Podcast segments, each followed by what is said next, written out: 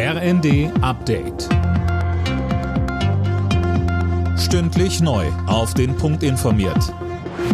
Ich bin Tom Husse. Guten Tag.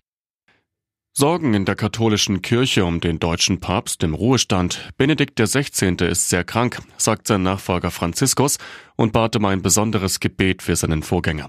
Aus Rom heißt es, der Gesundheitszustand von Benedikt habe sich in den letzten Stunden verschlechtert. Der 95-Jährige war bereits vor fast zehn Jahren aus gesundheitlichen Gründen von seinem Amt zurückgetreten.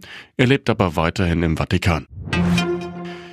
Der mutmaßliche Spion im Bundesnachrichtendienst ist durch einen Hinweis seines westlichen Geheimdienstes enttarnt worden. Das berichtet der Spiegel. Der Tipp habe kurz vor Weihnachten zur Festnahme des Mitarbeiters im höheren Dienst geführt. Der BND-Mann soll wichtige Lageberichte an Russland weitergegeben haben. Der BND ist vor allem für die Kommunikationsüberwachung im Ausland zuständig. Finanzminister Lindner will Deutschland als Wirtschaftsstandort wieder attraktiver machen. Wie die FAZ schreibt, hat er ein Wachstumspaket erarbeiten lassen. Sönke Röhling, was ist da alles geplant? Na, da geht es vor allem darum, die Steuerlast zu senken, damit Firmen hier wieder wettbewerbsfähig werden und keine Arbeitsplätze ins Ausland verlagern.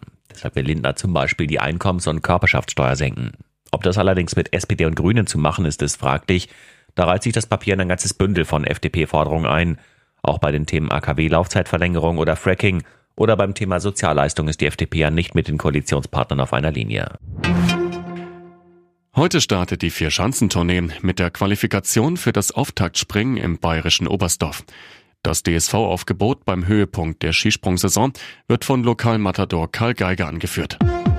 Alle Nachrichten auf rnd.de